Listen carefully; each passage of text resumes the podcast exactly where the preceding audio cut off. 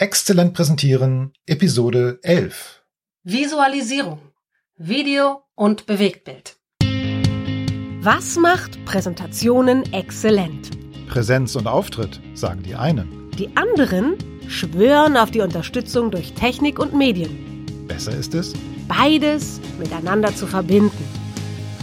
Anne Momba-Heers steht für Performance auf der Bühne. Und Peter Klaus Lamprecht für Exzellenz im Medieneinsatz.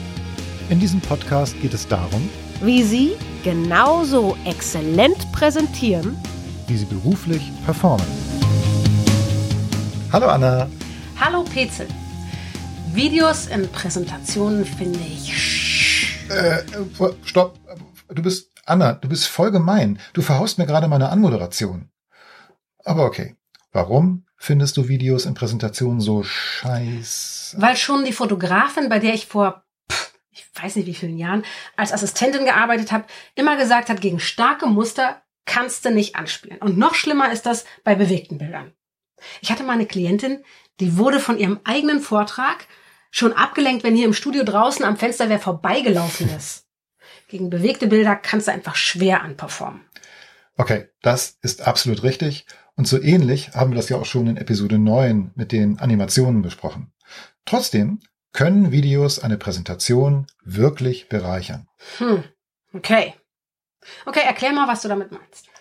Also zunächst ist ein Video für mich ein eigenständiges Medium. Das heißt, wenn ein Video innerhalb einer Präsentation läuft, dann haben die Präsentation und der Vortragende Pause, bis das Video zu Ende ist. Und wenn ich Pause habe, dann arbeitet auch nichts gegen mich. Fein, okay, das stimmt. An Situationen, in denen der Film das Bewegtbild die Hauptrolle hat, hatte ich gar nicht gedacht. Wichtig ist mir einfach, dass es unmöglich ist, sich gegen ein bewegtes Bild durchsetzen zu wollen. Und das stimmt, Anna. Deshalb muss man sich ja auch vorher gut überlegen, wann man das Video in die Präsentation einbaut. Hier ein Beispiel. Angenommen, ich möchte auf einer Vertriebstagung den neuen Kinowerbespot präsentieren, der die Arbeit aller Vertriebler im Saal unterstützen soll. Dann ist die Vorführung des Spots das zentrale Element der Präsentation. Ich erzähle vielleicht was über die aktuelle Situation, warum ein Spot so wichtig ist und so weiter. Aber dann inszeniere ich die Präsentation des Kinospots wie eine Filmpremiere. Der Saal wird dunkel, die Leinwand wird auch kurz dunkel und nach einer kurzen Pause erscheint der Spot auf der Leinwand. Ich als Vortragender bin dann gar nicht zu sehen. Wichtig ist in dem Moment allein der Spot.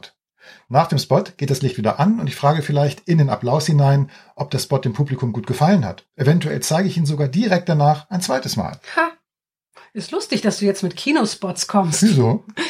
Präsentatoren zu coachen, die zwischen einzelnen Kinospots oder auch Trailern performen wollen, finde ich eine besondere Herausforderung. Da muss man sich dann echt was ausdenken, damit nicht jeder im Zuschauerraum denkt, pff, laber schneller, ich will den nächsten Trailer sehen.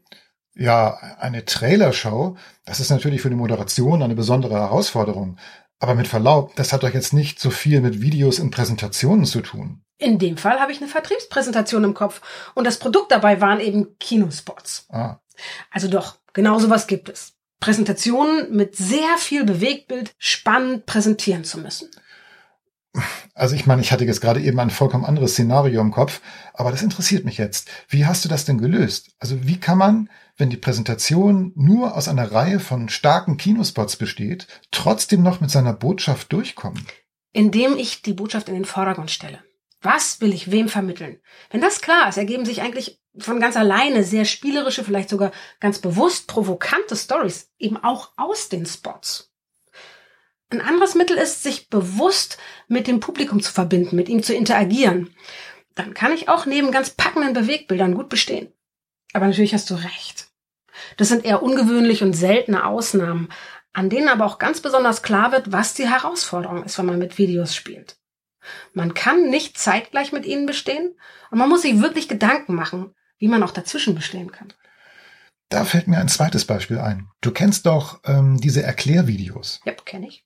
Meist sind das auf einer Weißwandtafel gezeichnete Personen oder Symbole, die hübsch animiert werden und ein Offsprecher spricht dazu den Text. So, und neulich überraschte mich eine Kunde mit der Idee, genau so einen Erklärfilm in ihre Präsentation einzubauen. Das ist ja eine blöde Idee. Na, also jetzt ganz so hart war mein Urteil nicht, aber ich habe schon deutlich gemacht, dass ein Erklärvideo eine echte Konkurrenz zur Vortragenden ist und ich das nicht unbedingt empfehle, so einen Film in die Präsentation einzubauen.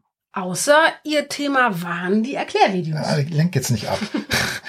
Ich hatte nämlich eine fantastische Idee, wie es trotzdem gelungen ist, diesen Erklärfilm mediengerecht in die Präsentation einzubauen. Wie soll das gehen? Na, ganz einfach.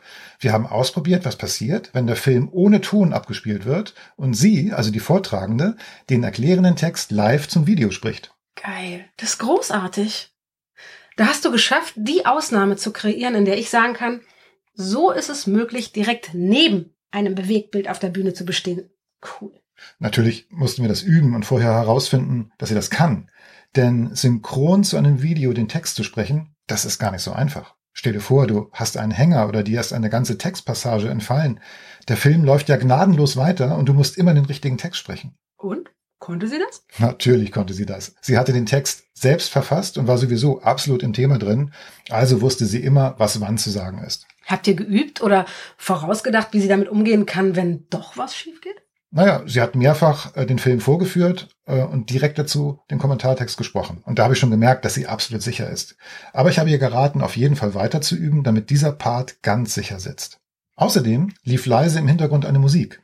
Diese Musik ist eigentlich für den Zuschauer nicht weiter von Bedeutung, aber für die Vortragende war sie ein akustischer Bezugspunkt, der ihr half, an den richtigen Stellen eine Pause zu machen oder wichtige Stellen besonders zu betonen. Das ist ja eine super Lösung. Hammer. Einen akustischen Teppich nutzen, um den Text inklusive Ausdruck zu ankern. Das hat ganz bestimmt verlässlich geklappt. Ja, das hat super funktioniert. Auch während der Präsentation vor großem Publikum. Kann ich mir super vorstellen. Dann können wir mal in einem unserer nächsten Podcasts darüber sprechen, wie man mit Musik im Vortrag umgehen kann, beziehungsweise eben sollte. Gute Idee. Wobei, ist das nicht das gleiche wie bei den Videos? Nö, gar nicht. Liebe Hörerinnen, lieber Hörer, wir haben noch viele Themen auf dem Zettel.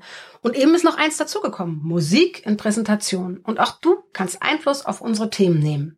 Wenn du eines hast, das wir in einer der nächsten Episoden besprechen sollen, dann schreib uns eine E-Mail oder einen Kommentar unter dieser Episode auf exzellentpräsentieren.de. Wir freuen uns auf deine Vorschläge und sprechen darüber in einer der nächsten Episoden. Tschüss. Tschüss. Wir haben einen Plan. Wir sind Anna Momba-Hers und Peter Klaus Lamprecht. Uns verbindet eine langjährige Freundschaft und ein gemeinsames Ziel. Ihnen die Chance zu bieten, nicht nur souverän und besser als alle anderen zu präsentieren, sondern exzellent zu präsentieren. Bleiben Sie dran, abonnieren Sie den Podcast und wir hätten noch eine Bitte an Sie. Empfehlen Sie uns weiter, indem Sie eine Bewertung auf iTunes oder Apple Music geben. Dankeschön.